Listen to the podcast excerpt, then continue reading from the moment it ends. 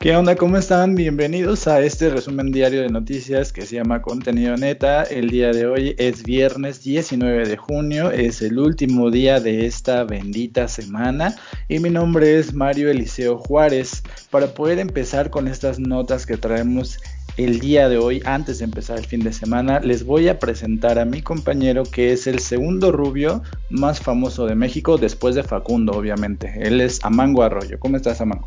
Hola Mario, espero que estés muy bien. Yo estoy de maravilla, ya ves, gozando de este calor. Yo pensé que en junio ya empezaban las lluvias, pero parece que me equivoqué o no sé. No sé si allá está lloviendo por donde tú vives, Mario. Eh, no, pues aquí hace demasiado calor, pero te recuerdo que el día de mañana, más o menos como eso de las 2 o 3, empieza el verano. Ah, perfecto. Entonces, ya, ya se acerca y yo estoy ansioso de poder sentir ese verano, ¿no? Que me viole la piel.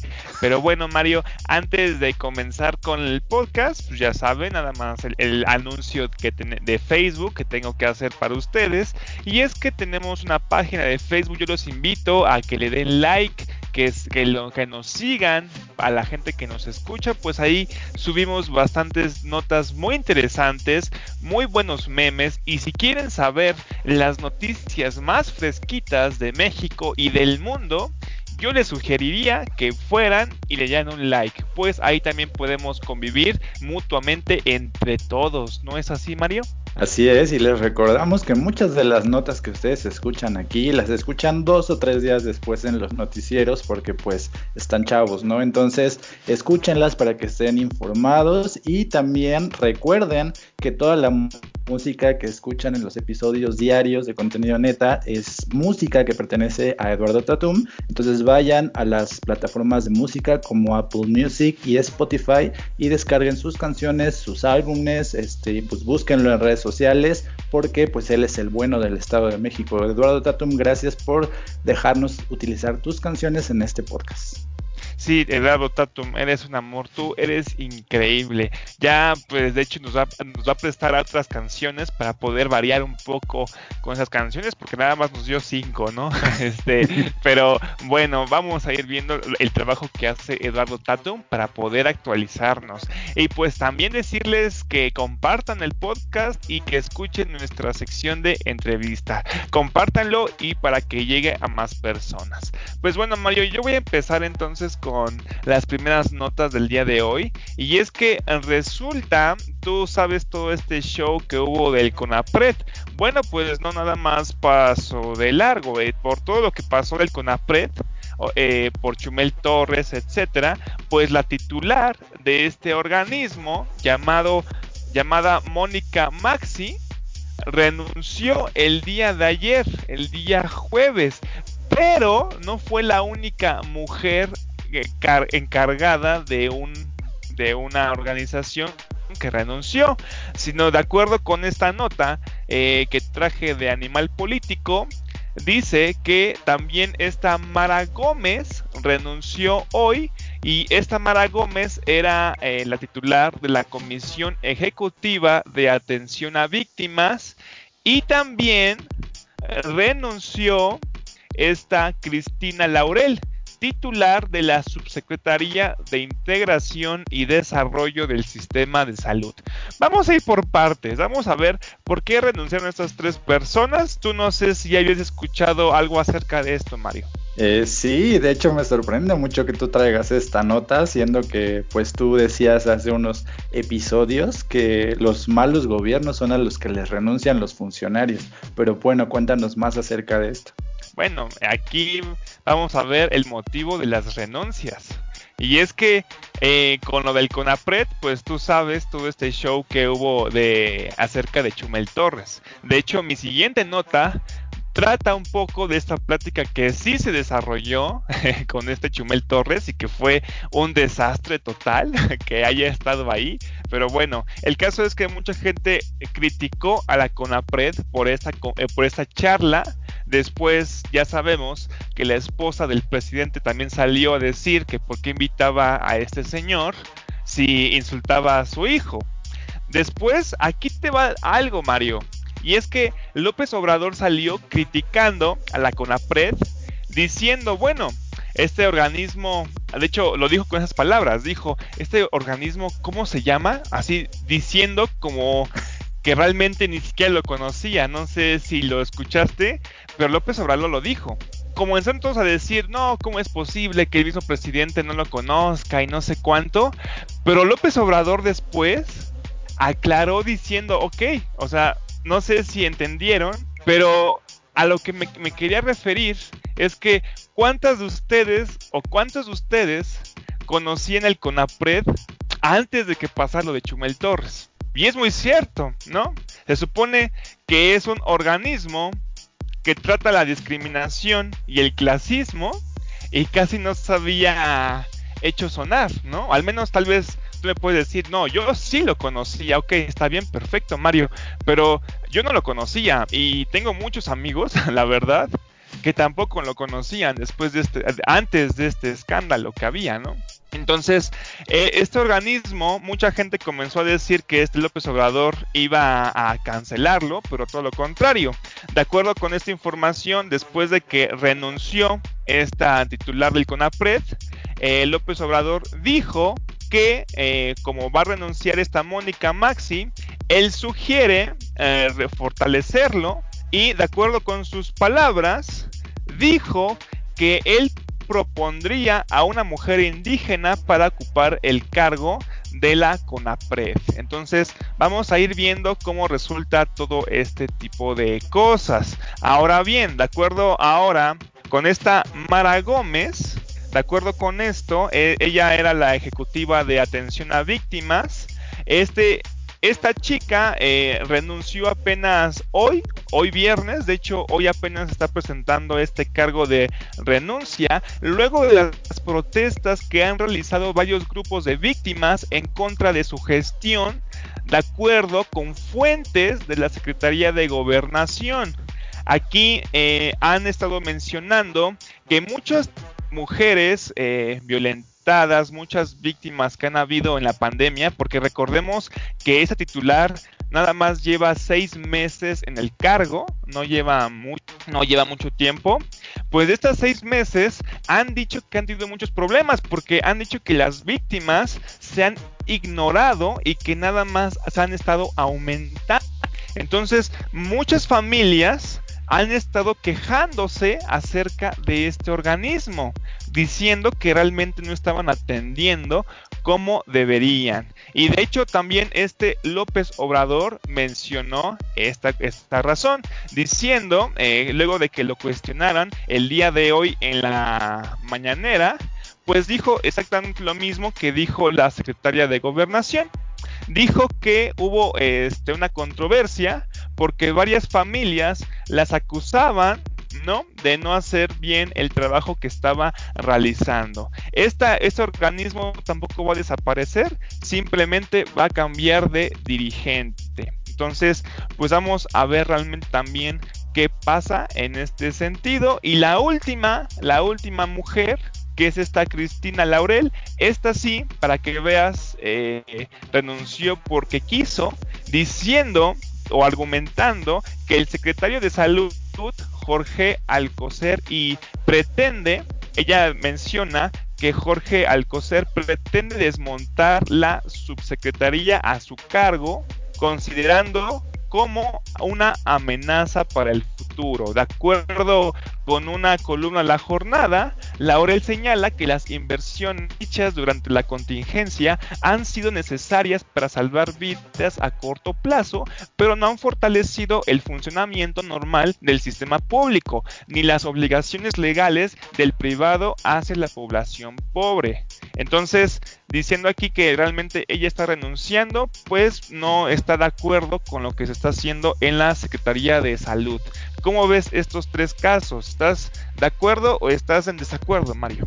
Eh, pues no sé, digo, el de la directora del CONAPRED pues me parece muy coherente su decisión, ya que hizo todo un despapalle y pues la CONAPRED, recordemos que pues ha tenido ahí varios, este, como varios escándalos, ¿no? Porque pues ha estado involucrada en diferentes cuestiones, no precisamente por hacer su trabajo, sino por hacer mal las cosas. Y pues de hecho la decisión o la, la esta propuesta del presidente de que la persona que dije el CONAPRED sea una persona indígena o una mujer indígena, pues me, parece muy, muy coherente debido a que pues al frente de la CONAPRED debería haber una persona que precisamente haya sufrido o que tenga como esta dimensión de qué es la discriminación, porque la mayoría de las personas que han estado a cargo de la CONAPRED pues han sido pues personas no sé blancas este poderosas este que no tienen como esta sensación o esta percepción de lo que es ser discriminado entonces eso me parece muy lógico Ok,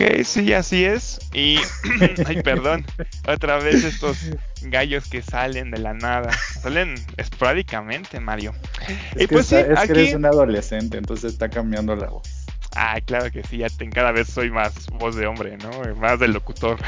Pero bueno, sí, aquí realmente podemos ver que las dos renuncias que pues llaman un poquito más la atención o que pues tenemos que ver más su justificación es la de es la de la titular de la Subsecretaría de Integración y Desarrollo del Sistema de Salud y la de la Comisión Ejecutiva de Atención a Víctimas. Hay que ver realmente cómo estuvo todo este tipo de cosas. Pues eh, también la titular, ya para acabar, por último, la Ejecutiva de Atención de Víctimas asegura, o sea, ya en una declaración con ella, dice que no está renunciando por todas las quejas que les hicieron las víctimas. Eh, aquí en la jornada menciona que desde el inicio de su gestión, este, mencionó que por todo esto de la austeridad, hubo recortes al organismo de eh, atención a víctimas y que por ello no había podido atender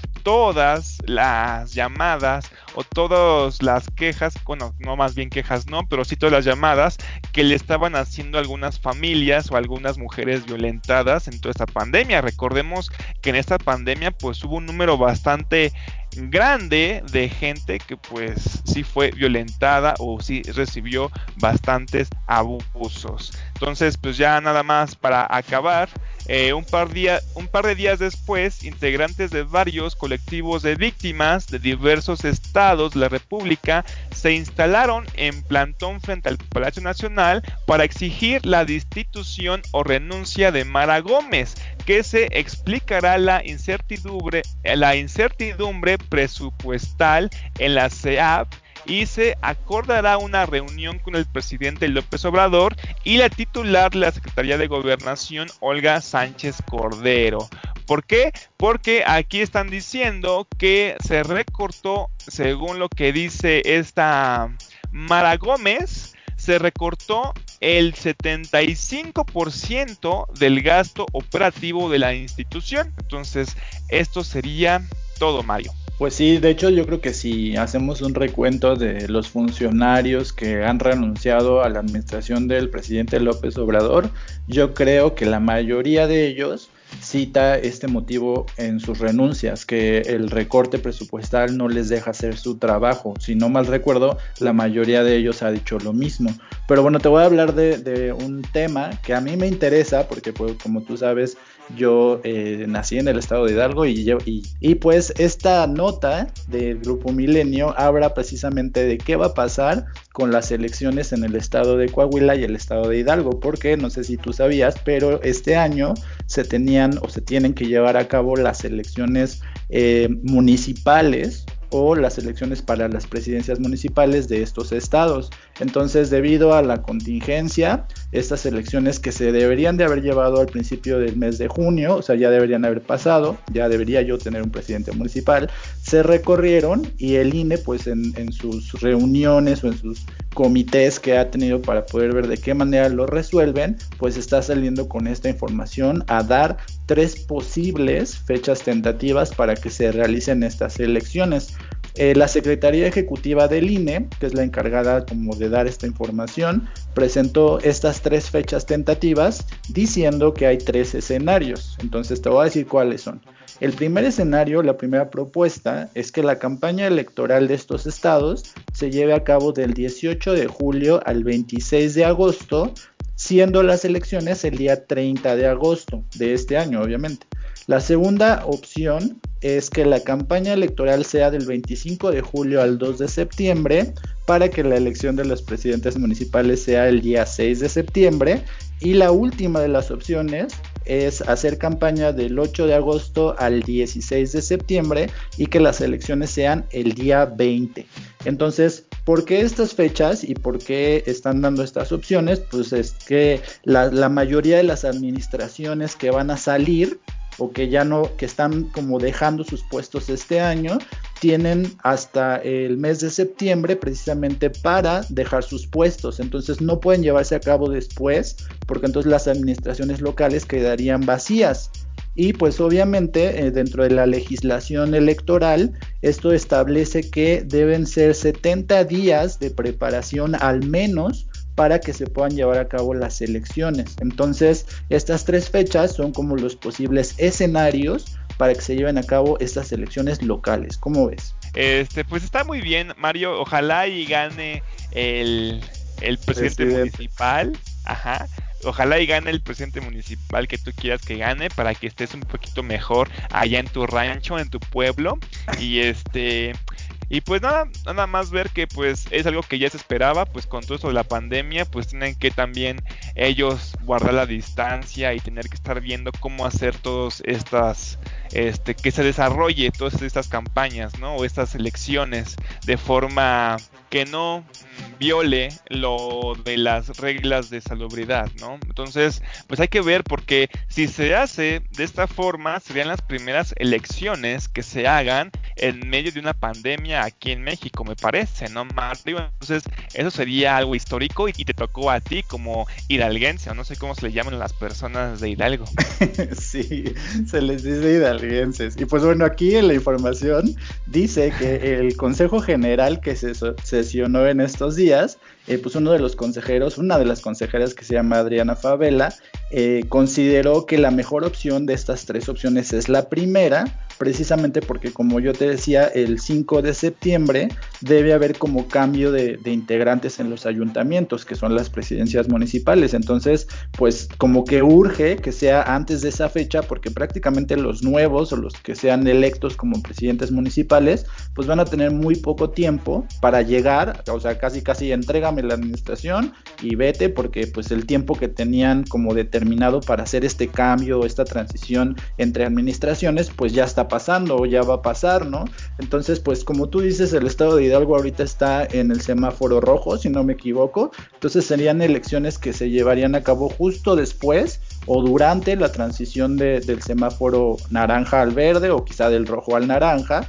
Y pues dentro de esta información que seguramente tú quieres saber, es que esta elección del 2020 pues es previa a la elección del 2021 que es una elección federal y que va a ser la elección más grande que ha tenido el país porque aparte de, que la Cámara de Diputados se va a renovar porque todos los diputados van a, salir y va a haber nuevos diputados, se van a renovar también 15 gubernaturas y congresos locales en 30 estados y casi 2.000 municipios. O sea, es una elección más grande que la elección que ganó el presidente López Obrador. Entonces, la cantidad de esfuerzo, de materiales y de personas que van a participar en esta elección, pues va a ser mucho más grande que esa elección. Sí, vamos a ver, va a ser muy interesante porque no sé si supiste de, esta nota que decía que el Partido Verde se va a aliar con Morena. Entonces, pues yo no sé, el PRI, pues ya creo que se quedó solito. Entonces, es muy interesante ver qué va a pasar con el PRI, ¿no crees, Mario? Pues eh, ojalá Dios quiera que desaparezca y que tengan que formar un nuevo partido con otro nombre, ¿no? Así es, así es, Mario. Sí, ya sería un milagro. De hecho, si Dios nos quiere, va a pasar eso. Si no nos quiere, pues es porque somos sus hijos malditos que nos odia. Nos tiene Oye, pero háblanos de este tema que yo muero por saber, porque tú me has contado todo lo que necesito saber de Chumel Torres, entre eso la situación con el hijo del presidente, y pues quiero seguir enterándome de esto. Dime qué pasó con este, este conversatorio, este foro que hubo de racismo con él. Sí, bueno, resulta que, bueno, ya vimos que la titular de la CONAPRED renunció a causa de Chumel Torres eh, por todo esto que fue eh, haciéndose cada vez más grande, ¿no? La gente decía, ¿cómo van a haber una conversación? No va, eh, ¿Cómo va a haber una conversación con Chumel Torres? Porque esa conversación que quieren dar acerca del racismo y el clasismo en México se iba a convertir en un debate. Pues bueno, Mario, te voy a decir que los participantes que iban a estar en esta plática que iba a dar la, la CONAPRED decidieron hacer el foro virtual. Y obviamente pues ahí sí pudo ya participar Chumel Torres. Este foro se realizó el día de ayer y lo pueden encontrar en la página de Contenido Neta. De hecho, yo dejé la noticia y en la noticia pueden encontrar el video que los enlaza a esta conversación muy interesante para que la puedan observar ustedes. Ahora, aquí la gente lo que se quejaba, Mario, es que no era posible que en una conversación como esta se formara un debate, ¿no? La palabra debate no debía estar ahí. Pues bueno, pues resultó lo que pues obviamente no queríamos que pasara y sí se realizó un debate, Mario. Se realizó un debate con los presentes ahí eh, de la CONAPRED que estaban a favor de que tenían que estar eh, machacando o tenían que extinguir el racismo y el clasismo y estaba Chumel Torres. Y vamos a ver un poquito más acerca de qué pasó en esta plática y es que menciona aquí en esta nota de acuerdo con esta nota traída de OEM Informex, dice lo siguiente, tras la cancelación del foro organizado por el CONAPRED, la voluntad de hablar sobre discriminación permaneció y el encuentro se llevó a cabo este jueves en la plataforma Racismo-MX bajo el título El racismo no es un chiste. Ojo, porque Chumel Torres es un comediante y la mayoría de sus chistes tiene que ver con racismo. O sea, vamos a ver, hasta el mismo título ya llama la atención. El papel de las redes sociales, la comedia y el entretenimiento en la lucha contra el racismo. En la primera intervención, la primera intervención que hizo este personaje, Chumel Torres, el comediante, dijo lo siguiente. Fuimos educados así, por un humor de la escuelita VIP, donde salían chavas vestidas de colegialas con güeyes viéndole las nalgas en cadena nacional, justificando pues que realmente eh, nosotros fuimos educados de esa forma y que por eso hacemos lo que hacemos, que hacemos chistes racistas, hacemos clasismo, etcétera.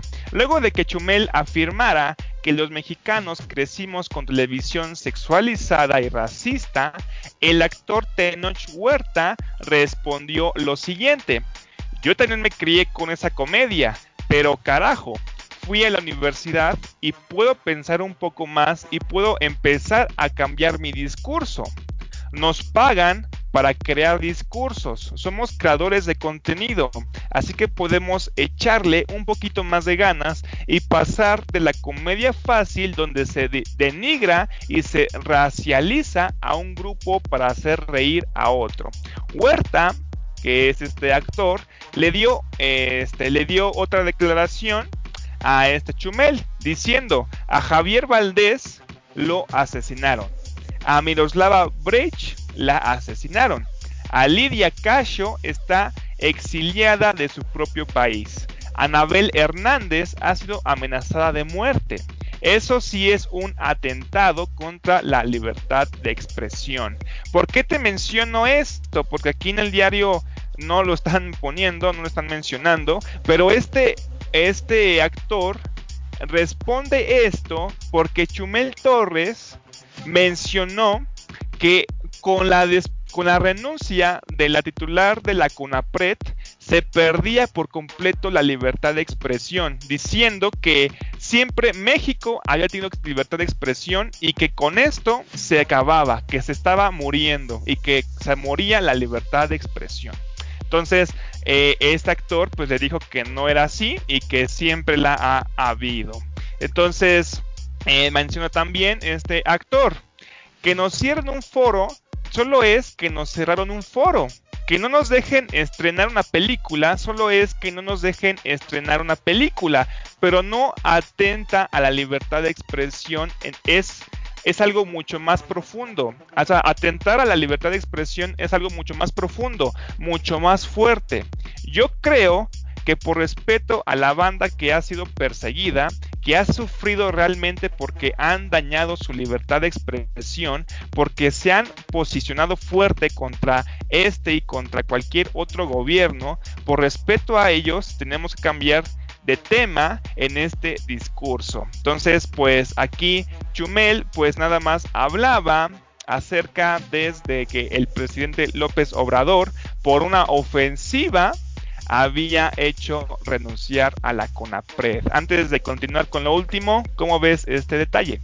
Eh, pues no sé, es, es, una situación que de verdad no creo que no tuvo que haber pasado, no, o sea, con ver uno o dos de los videos de, Chumel Torres, pues te puedes dar cuenta del tipo de persona que es y pues no, no entiendo, sigo sin entender qué haría una persona de ese tipo en un foro de racismo o hablando acerca de racismo si no es un foro de comedia, ¿no? O sea, entiendo lo que él hace y a mí no me, no me parece gracioso, me parece que es bastante desangelado él mismo, pero eh, pues no entiendo qué relación tiene él con este tema, porque obviamente Maya Zapata y este actor Tenoch, eh, Huerta se apellida, eh, sí tienen esa referencia, porque obviamente ellos han pasado por situaciones que la misma Maya describe, que ha sido como discriminada en los papeles, eh, en telenovelas o series televisivas por su aspecto. Entonces no entiendo cuál es la relación entre estos tres personajes. Así es, de hecho nadie lo entendía y pues ya para acabar la nota Mario,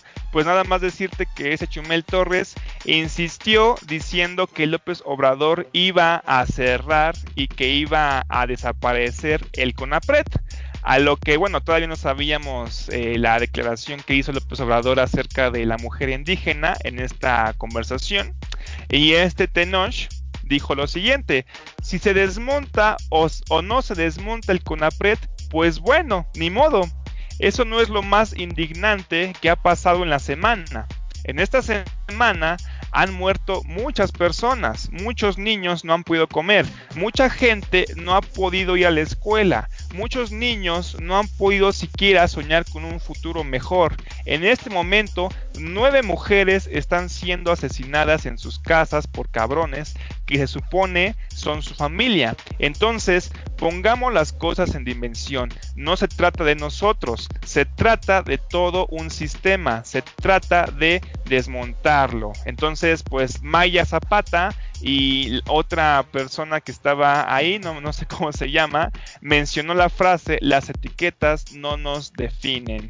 Entonces, pues ya nada más para acabar con esto, Mario, eh, pues dice aquí que a pesar de que los ponentes insistieron en la importancia de hablar del tema, para visualizarlo, porque recordemos que el título, por eso lo eh, enfaticé bastante, era acerca del racismo no es un chiste, ¿no? Entonces, a pesar de todo esto, todo lo que ya hablé, pues no tiene nada que ver con racismo. Chumel Torres nada más como que le daba vueltas.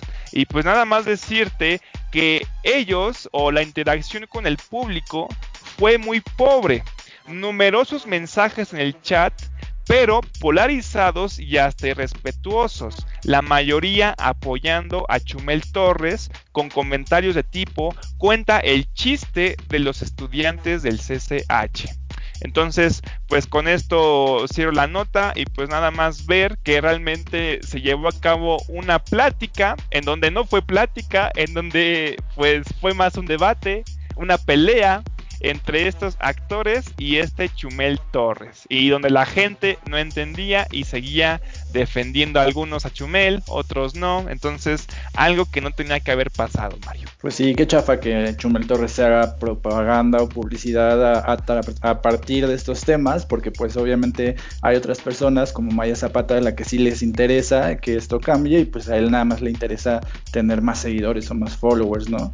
Pero bueno, te voy a contar algo que es un una historia, de hecho, este, que tiene como un antecedente y es una historia que viene del periódico El País. Yo conocía la historia de este gallo y me da de hecho mucha tristeza que esto eh, pase porque pues él había sido como muy importante y todo el mundo hablaba de él porque era algo como muy simpático pero que también tenía un trasfondo como muy importante y pues te voy a contar eh, qué pasó antes o de dónde viene esta nota para que entiendas como qué está pasando o qué sucedió. Este, en Francia hubo una pareja de personas que vivían en una ciudad o que vivían como en una zona urbana y de repente pues se pensionaron o se jubilaron y se fueron a vivir a una, a una casa de campo o a un chalet o a una de esas villas pequeñas como para cambiar su estilo de vida.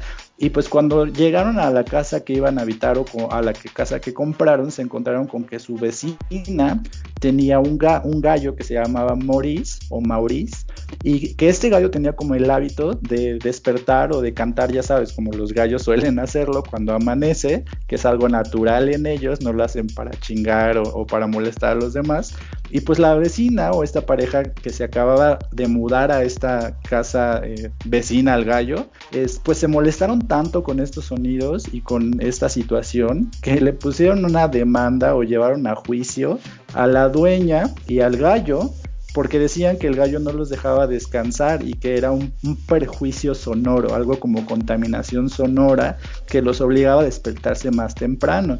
Entonces, a raíz de esto, que fue un caso como muy sonado el año pasado, pues surgieron varias situaciones, por ejemplo, este, otra situación en otra región francesa, donde unos turistas decían que, los árboles eh, de que estaban como cerca de su casa, tenían como muchas cigarras, que algo que son como los chapulines o los grillos, y que el sonido los molestaba y que entonces habían interpuesto también una queja.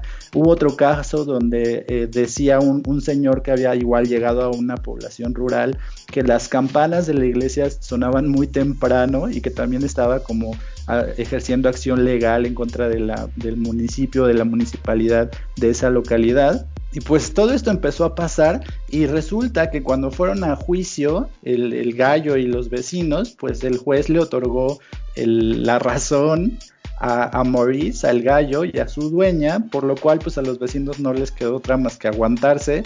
Y esto fue eh, pues titular o fue, fue sacado en todos los periódicos franceses porque significaba el triunfo como de la vida rural o de la vida de los campesinos contra las personas que vivían en la ciudad y de repente se iban a vivir a, regiones como más aisladas y pues que llegaban como a, quejarse de lo que pasaba ahí cuando pues son cosas normales en, las comunidades de este tipo, ¿no?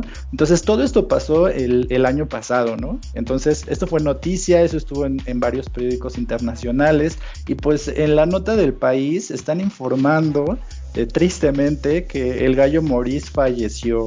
Y entonces está diciendo que eh, la dueña que se llama Corinne Fessot este, está informando a la prensa francesa y a la prensa internacional que pues su gallo fue encontrado muerto, que este, ya no lo escuchó cantar, que a ver qué le pasaba y pues que lo encontraron este pues ya tieso, ¿no? Ya muerto. Entonces, pues es una noticia bastante triste por todo lo que te estoy contando y por lo que representaba ese gallo y pues por todo la, como toda la controversia que había desatado su, su canto y su personaje en, en especial y lo que significaba también.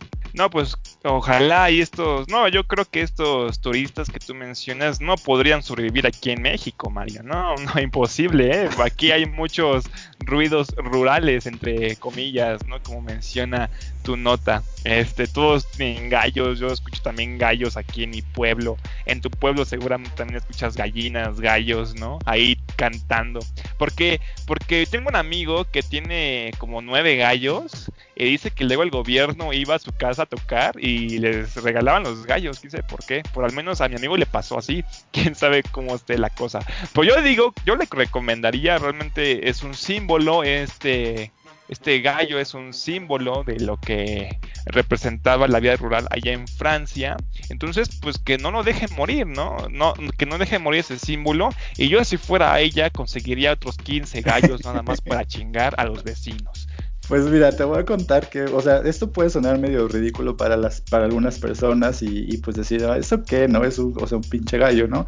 Pero te voy a decir lo que significó para el gobierno francés y especial como para esta distinción entre la vida entre una zona y la otra, porque en enero de este año la Asamblea Nacional Francesa votó a favor de una propuesta de ley que consagra la noción de patrimonio sensorial del campo, lo cual protege todas las cosas que, envuelven la vida rural, como puede ser el olor, el cacareo de los gallos, el canto de las cigarras o el ruido que hacen los grillos, por ejemplo. Todas estas cosas que, que tienen que ver con la vida campesina están ya legisladas a raíz de lo que pasó con Maurice y entonces están protegidas por el gobierno francés y están protegidas con esta eh, justificación de que preservar la biodiversidad y los modos de vida del mundo rural es parte como de, de la obligación o las responsabilidades que tiene el gobierno local. Entonces, esto es algo muy muy curioso y bastante muy representativo porque pues el, el, gallo sin querer pues ayudó a un montón de cosas que ahora están legisladas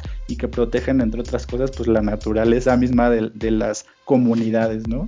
Sí, este, bueno, es muy, es muy chistoso porque mientras aquí en México seguimos con estas prácticas, o es una práctica muy cotidiana, para nosotros todavía es muy cotidiano, allá en Francia, como ya es un país más urbanizado, más de primer mundo, pues ya se necesitan proteger estas prácticas, ¿no? Estos trabajos, estos animales que aquí en México pues todavía se utilizan bastante, ¿no? Es una diferencia muy grande el cómo ese país ya los debe proteger y cómo aquí en México todavía seguimos haciéndolo pues la práctica de forma normal, ¿no, Mario? Pues sí, o sea, si alguien aquí pasara por la misma situación, probablemente agradecería que el gallo lo despierte todos los días eh, puntualmente, ¿no? Pero bueno, que descanse en paz el, gallo Maurice y pues seguramente, como tú dices, la dueña, pues tendrá otros gallos o comprará muchos más gallos para poder desquitar o vengar el legado del gallo Maurice al menos unos 30. Yo, si fuera ella, unos 30. Y nada más ahí como que vuelen, vuelen. Vayan al, patio del vecino, nada más para molestar. Ahí pongan sus huevos, reproduzcanse, hagan lo que quieran. Pero bueno, Mario, yo voy a dar mi última nota. Es, es acerca de un evento que pasó y que fue muy criticado allá en Sinaloa.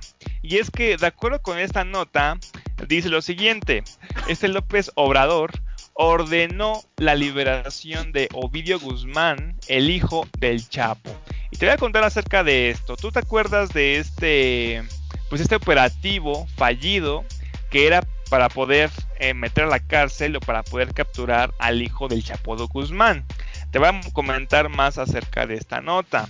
El mandatario justificó que estaban en riesgo de morir 200 personas por los ataques de integrantes del cartel de Sinaloa. Recordemos que este operativo que se que pasó en Culiacán fue fue brutal porque fue a plena luz del día y habían civiles, ¿no? Habían personas en las calles, en los edificios, en todos lados, ¿no? Entonces fue una operación pues que realmente pues no tuvo que haber pasado de esa forma. Ya sabemos que la orden la mandó o fue una exacreditación o bueno, eh, este, fue pedida por Estados Unidos.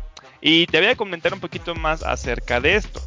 El presidente Andrés Manuel López Obrador reveló que él ordenó la liberación de Ovidio, integrante del cartel de Sinaloa e hijo de del Chapo Guzmán, tras el operativo fallido en Culiacán excuso que estaban en riesgo de morir 200 civiles por los ataques de este grupo delictivo. Asimismo, señaló que hasta ahora no hay respuesta por parte de Estados Unidos a la nota diplomática que envió México para dar cuenta del operativo rápido y furioso, mencionando o haciendo como mención o recordando que en el sexenio de Felipe Calderón, pues Estados Unidos estuvo metiéndose, como es de, esta forma, múltiples veces para, para capturar a diversos cárteles o diversos narcotraficantes. Eh, aquí menciona que eh, un ejemplo de esto, aparte de todo lo que pasó con este operativo rápido y furioso, fue lo que se llevó a cabo en Morelos, que se había llevado a cabo un operativo para, eh, para ubicar a un delincuente con el apoyo de agencias de Estados Unidos y recordó que un embajador estadounidense dijo que confiaba más en la Marina que en el ejército, dando a entender que pues Estados Unidos siempre se ha metido o se ha involucrado en todas estas capturas de los narcotraficantes. Aquí lo que menciona este AMLO es que al menos Donald Trump se ha mostrado cooperativo. O cuando este presidente, o López Obrador, dijo que liberaron al Chapo, él, bueno, al hijo, Donald Trump no insistió y no dijo absolutamente nada. Simplemente dijo, bueno, esa es tu tierra, pero bien que bien se estaban metiendo. Antes de continuar con la última parte, no sé tú qué opines, es una nota bastante corta, Mario. Eh, no sé, no sé, aquí por ejemplo, o sea, yo no sé exactamente con qué intención eh, lo liberó, porque siendo suspicaz, pues el hecho de que después saludara a, la mamá del Chapo y se acercara como así tan efusivamente a, saludarla, despierta mis sospechas, pero yo te voy a decir lo que, lo que no, bueno, en este caso lo que me, me queda duda, porque supongo que todo este, como este operativo que se armó para poder capturarlo, pues tuvo que tener como meses, quizá años de investigación o de saber dónde estaba, de poder armar como toda una estrategia que al final, al final de cuentas no creo que como tú dices haya sido un operativo fallido porque sí lo atraparon, o sea, al final de cuentas sí lo tenían, entonces fue exitoso hasta el momento en el que decidieron este, liberarlo, ¿no? Pero lo que lo que no me imagino, lo que quisiera saber es la opinión de las personas que armaron como esta estrategia o el operativo en sí para poder capturarlo y que después tuvieron que liberarlo porque el presidente se los pidió. Entonces, en las mentes o en, la, no sé, en el pensamiento de, las personas que armaron esto, pues qué habrán pensado, ¿no? O sea, tanto trabajo, tanto esfuerzo para poder capturar a un arco o un personaje del cártel para poder liberarlo pues supongo que se tuvieron que haber sentido como defraudados o como de, pues ya para qué hago las cosas. No sé, me imagino algo así en, en, la mente de las personas que participaron en él. Sí, bueno, nada más, pues te recuerdo, Mario, que sí fue una decisión muy difícil, realmente decidir si seguir con el operativo o liberarlo. Yo siento, al menos para mí, es una decisión bastante difícil, ¿no? ¿Por qué? Porque sí es verdad, ¿no? De por sí sí, estaban habiendo muertos, iban a haber más, ¿no? Porque todo fue en público, todo estaba pasando en público. Entonces, era una decisión bastante difícil. No recordemos que esto fue a petición de Estados Unidos, no todo este operativo que fue. De hecho, iba a ser trasladado este Ovidio Guzmán a Estados Unidos, no iba a ser enjuiciado aquí en México, iba a ser trasladado directamente a Estados Unidos después de su captura. De hecho, esto eh, lo, lo, dieron más a plática y se mostró más información en las mañaneras de todo ese operativo que hubo. Pero pues aquí lo que llama la atención es que fue el mismo López Obrador el que dio la orden y pues lo respetaron. Eso es algo curioso que haya pasado, menos en sexenios pasados o en otros países. Estados no respeta tanto lo que dicen los presidentes de ese país, ¿no? De hecho, pues también pasó lo mismo con la familia Levarón. Trump nada más mencionó o declaró que por lo que, que, iba a mandar o que íbamos a atender los casos, mandando algunos agentes de seguridad para verificar los casos. Entonces, este, entonces pues ya nada más López Obrador dice o subrayó que ya no habrá acuerdos en lo privado o que se dan a espalda del pueblo, por lo que es distinto a lo que se ha llevado a cabo, aunque acotó que sí hay cooperación con Estados Unidos. Decidimos sí o destacamos que si hay una cooperación respetando la soberanía, que es lo más importante y que pues al parecer en algunos periodos de la historia no se ha respetado tanto y tampoco se iba a respetar tanto en este caso. Entonces, pues eso sería todo por mi nota, Mario. Pues sí, este, realmente a mí me gustaría, eh, pues no sé, saber qué hubiera pasado si, si lo hubiera retenido, porque a lo mejor eso hubiera debilitado mucho al narco en esa parte, porque pues supongo que los habitantes del norte, de Culiacán, de Tamaulipas, de, todos estos estados o ciudades que están como en constantes balaceras, que, o sea, diariamente tienen que lidiar con, con balaceras en sus calles, pues no sé qué opinen ellos acerca de si estuvo bien la decisión del presidente o estuvo mal. A lo mejor su opinión sería como más válida que la de uno que nunca ha tenido que vivir eso, ¿no? Pero bueno, el, En la última nota te voy a decir algo que me parece una muy buena noticia porque pues no sé si tú eh, pues has visto esta situación que tiene que ver con la difusión de imágenes privadas, sobre todo de mujeres en línea. Y pues eh, esta nota tiene un antecedente también porque eh, si tú ubicas una cosa que se llama la ley Olimpia, es una iniciativa de ley que después se convirtió en, en una ley impulsada por Olimpia Corale Melo, quien fue víctima de la divulgación de un video sexual suyo obviamente y que posteriormente a la divulgación de este video pues fue acosada por redes sociales y que impulsó precisamente esta ley para que se castigara a las personas que difunden o que eh, eh, comparten fotografías, videos o cualquier tipo de contenido sexual eh, pues con malas intenciones, ¿no? Y sin el consentimiento de las personas que aparecen en esas imágenes. Entonces, el pasado martes 16 de junio, esta nota pues tiene ya este, unos días. Fernando N, porque recordemos que no se pueden ya mencionar los apellidos de una persona que está acusada de un delito, eh, que es exalumno de la Universidad Autónoma de Coahuila, fue sentenciado a una multa de 56.420 pesos y tres años en prisión precisamente por difundir este tipo de imágenes que se conocen en el argot popular o en el lenguaje millennial como los packs. Entonces, él, de acuerdo con la información de esta nota, tenía una cuenta de Twitter que se llamaba Monclova Pack 20, eh, donde él subía y vendía imágenes no nada más de una mujer, sino de varias personas, varias mujeres, y pues estas personas que se dieron cuenta de que estaba pasando esto, pues lo demandaron o interpusieron una queja, una denuncia ante las autoridades. Pues esta, esta persona, Fernando N., pues es la primera persona en México que es declarada culpable por difundir este tipo de imágenes íntimas gracias pues a esta, a esta ley Olimpia. Entonces, ¿qué, ¿qué opinión tienes acerca de esta nota? Pues que está bien, ¿no? Yo siento que luego por estos packs que como tú mencionas, luego sí pueden traer muchos problemas a las personas, ¿no? Yo de hecho también subí eh, en Continuo Neta un link donde uno puede entrar.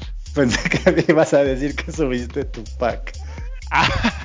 no, no, eso que nos lleguemos a los 5000. Ah, a nuestros 5000 seguidores. Ah, este, bueno, eh, continuando, yo subí un link donde uno puede entrar y si uno está recibiendo amenazas de que le van a filtrar el pack o de que lo van a hacer viral o de que lo van a vender, uno puede ir a entrar a este link y puede denunciarlo, ¿no? Entonces, también para que lo chequen y pues yo realmente sí estoy de acuerdo con esto de que les dé prisión a la gente que abusa de estos contenidos como los packs que son bastante privados y que uno lo hace de forma ingenua, así se toma las mejores fotos así para que se vean bien papis o bien mamis y de repente pues sacan con que los van a vender pues yo siento que sí debería merecer un castigo por esto, Mario. Pues mira, esto, o sea, para que te pase esto hay varios escenarios, porque incluso ya ha habido casos donde eh, hay gente que se mete como en redes sociales, específicamente como a ligar con gente o personas para sacarles esto que se llaman los packs, y después ya cuando se los sacan o ya los tienen, los extorsionan para poder de pedirles dinero a cambio de no divulgar o de no compartir estos videos o estas fotos. Luego está el escenario de los exnovios, donde pues tú compartes este tipo de, imágenes con tu novio o tu pareja y cuando se separan, pues por venganza, el exnovio eh, pues los difunde o lo comparte con una mala intención y pues en todos estos escenarios obviamente está mal hacerlo, ¿no? Que es parte de como de la intimidad de una pareja o de una persona, ¿no? Pero que haya una ley que lo proteja, una ley que se encargue de los medios digitales, pues está muy bien y esto se debe precisamente a esta a esta mujer Olimpia Corale Melo. Entonces, aquí la mala noticia, que de hecho viene al final de la nota, es que Fernando N, pues tiene la opción o va a cumplir estos tres años de prisión, no en prisión, sino que va a cumplir prisión domiciliaria. Entonces va a estar en su casa, no va a ir a parar a la cárcel, pero sí va a pagar una sanción de reparación de daño a las mujeres a las que le sacó el pack y después lo vendió y también tendrá que pagar pues la multa sin mencionar que pues no podrá estar a 100 metros de ninguna de las mujeres a las que dañó o a las que divulgó sus imágenes íntimas. Entonces es una buena noticia, pero esperamos que esto como que sea el primero de muchos casos en el que pues gente que es extorsionada o que es violentada por medio de su privacidad o su intimidad pues tenga un castigo ya este penal, ¿no? Sí, así es, y pues nada más recordarles que pues si también suben estas amenazas, pues vayan al link que dejé ahí en el neta para que no sufran tantas de estas, este tipo de amenazas, ¿no? Que siempre las va a ver en las redes sociales pues para que se sientan protegidos también y pues como dice Mario, pues ya poco a poco se van haciendo cada vez más leyes que voltean a ver hacia la tecnología, ¿no? Porque antes no se volteaba a ver mucho porque siento yo que la seguridad no tenía mucha información acerca de lo que pasaba de, de, forma cibernética. Ahorita como nos estamos digitalizando por la pandemia, México se ha estado digitalizando cada vez más, pues pueden voltear a ver más estos crímenes digitales y eso es algo bueno, es algo que trajo bueno esta pandemia, que México se pudo digitalizar también en el sentido de la, del castigo, en el sentido de las leyes, ¿no? Entonces, pues qué bueno que pase esto, Mario. Yo una vez le dije a mi novia que comenzáramos a extorsionar gente por internet, así pasándome por una mujer y ahí ligando a señores casados y ya pidiéndole 500 pesos para no enseñar la conversación a su esposa. Pero después me arrepentí. Eso era muy malo y eso no se hace, Mario. Así es, qué, qué, mala, este, qué malas ideas tienes, Amango. Pero bueno, este, antes de irnos, ¿tienes alguna otra cosa que recordarnos? Este, pues nada más decirles que los quiero mucho. Ah, bueno, y pues no sé, ya mencioné todo lo que tenía que mencionar al principio, pues comporten el podcast, vean la sección de entrevistas. Este fin de semana van a estar muy interesantes porque voy a subir una entrevista realizada a una militante del PAN y a un rapero de Tultepec llamado Prosas. Entonces, pues nada más sería esto, Mario. Muy bien, pues déjame ir a escribirle a todos los que tienen mi pack para decirles que ya no lo pueden divulgar y pues nos vemos el día lunes. Ah, bueno, entonces lo voy a mantener ahí guardadito para cuando me sienta solo verte desnudito. nos vemos el lunes, cuídate mucho. Nos vemos, cámara, bye.